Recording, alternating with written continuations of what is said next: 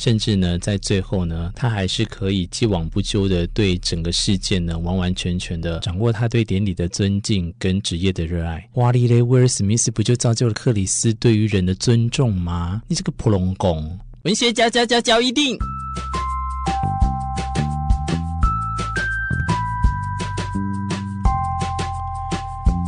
欢迎收听文学交一定。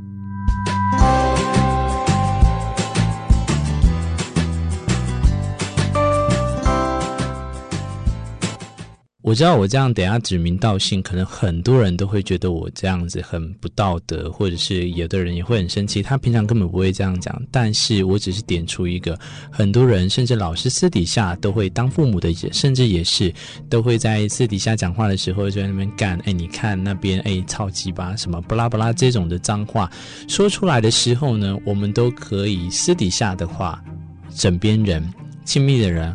志朋好友，我们都可以容许，但是当自己是身为家长有小孩的时候，我们却又不允许家长讲这些话。偏偏威尔史密斯的那个事件，你看，经过全球放送，那一句很著名的“不准你”，我只是翻成中文啊，“不准你他妈的张嘴提我老婆的名字”，这样子再回到原本的典礼会场上，是直接用 “fuck” 开头的这种的消音呈现之后。这个所谓的今天一巴掌，没有人知道他是凭着《王者查理》这部电影来获颁首座奥斯卡影帝。我也是很佩服你啊，居然就是代表你真的是电影人，都有在追踪这些奥斯卡的典礼盛会。可是我要你回过头来，我挖出了他的一段文字，我们好好来审视看看。你必须能够让人们不尊重你，你必须微笑，你必须假装没关系。我知道要去做我们所做的，你必须能够承受辱骂。在这个行业，你必须能够让人们疯狂的谈论你。哦，我觉得最后这句话他有做到，让大家都疯狂谈论他。可是他有做到他自己讲的吗？你必须能够承受辱骂，吃屎吧！不少人都在敲碗问威尔史密斯这个巴掌的事件呢。我相信大家可以已经去看了 YouTube，看了很多的这个懒人包，其实不需要我再转述了。尤其狂新闻极致讽刺的，跟这种很请了一个没脑的女生来去讲这个事情之后，更让我害怕会不会大家舆论还是觉得威尔史密斯这样子的做法是对的。也因为这个关系，我觉得我还是重新再讲一遍好了。我们先倒带回到巴掌放送事故的现场啊，喜剧演员那位叫做克里斯洛克，在颁发最佳纪录长片奖项的时候，是对着陪同威尔史密斯出席的典礼，他的妻子啊杰达基平来做开玩笑。他开了什么玩笑呢？揶揄他的光头造型可以出演《魔鬼女大兵》续集。那我先问你，这个东西到底有什么好揶揄的？是帮他做《魔鬼女大兵》的续集的去暖场跟宣传的话？我觉得这个好像在同性质产业来讲，好像反而应该可以蛮接受的。当然，先不论去针对他的外形来去做攻击啊，如果是他不情愿的掉发的状况来去抨击他的光头的话，可是你想看看，他们今天请了一个 talk show 的人上台来去嘴大家，大家也都乐意的出席了。你觉得这样的状况下，你会不知道他会讲什么话吗？这一点我会觉得大家要先去好好想看看。你明知道那是一个这样的场合，你也出席，然后你之后被这样子的骂名之后，你会很不爽。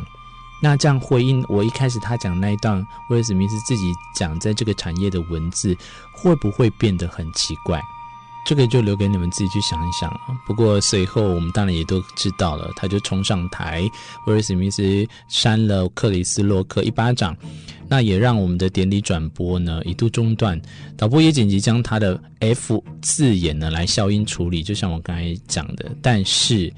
我必须要称赞克里斯洛克，他在那个情况下不到零点零几秒还能继续的颁奖，无伤大雅的把这个整个的典礼流畅的完成。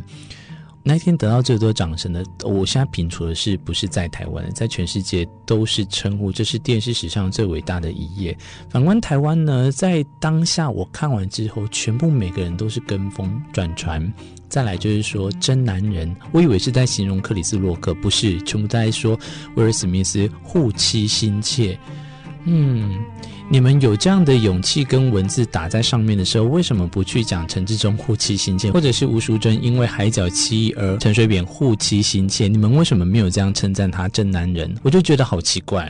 对每个事情就两码子事不同而语，我了解。可是今天打人就是不对情况下，我们还称呼人家叫真男人。喂哟，你们是多想要打仗啊？那要不要干脆不要自己去乌克兰，自己在台湾开战场就好啦？华人世界就像我刚才讲的，我已经不再讨论。但是英文社群的舆论呢，就出现分歧了。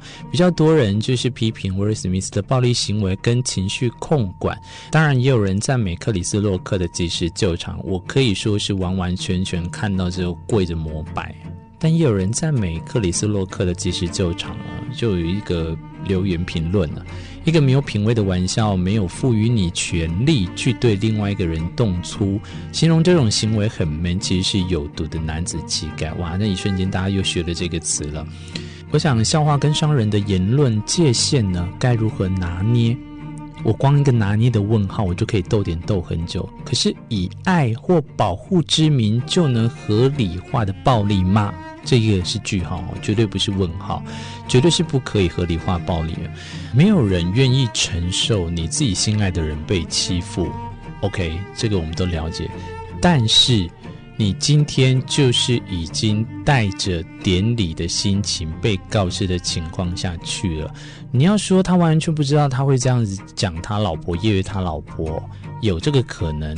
可是你已经带着笑闹的草鞋去参加这样的场合，你突然跟我很震惊的围坐说不可以欺负我老婆，更何况克里斯他可能还是在帮你的老婆宣传接下来的《魔鬼女大兵二》。嗯，你这一巴掌抢尽了所有风采，可是也抢走你获得奥斯卡小金人一辈子的丑陋心态。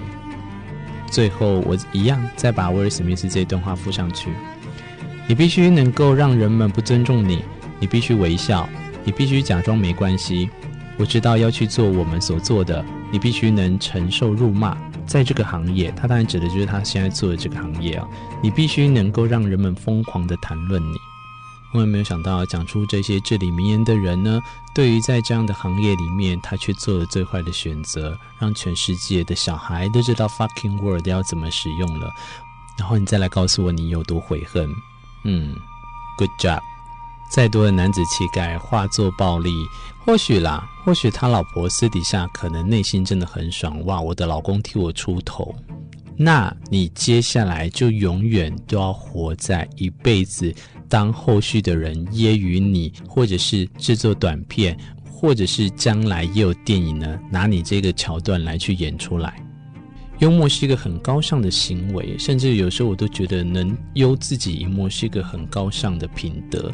在这样的品德之下呢，美国人很懂得这样子的接受，不管是时下 talk show 的转换，甚至是在现实生活当中，今天在这样的场合里面，却容不下这样一丁点的嘲笑。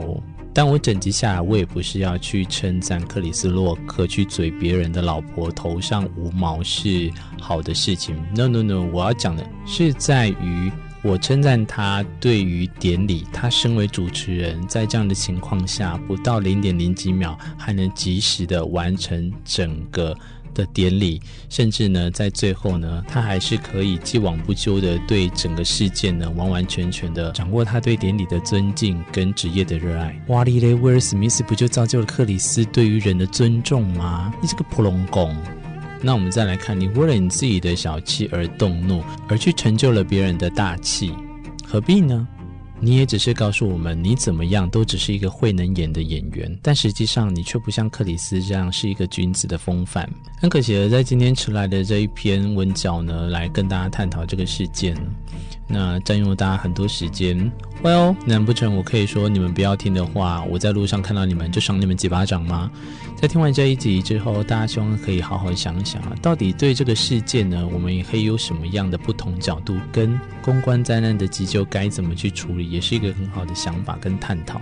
今天文学交易电影就在这边跟大家说一声再会了，我们下一集再相见。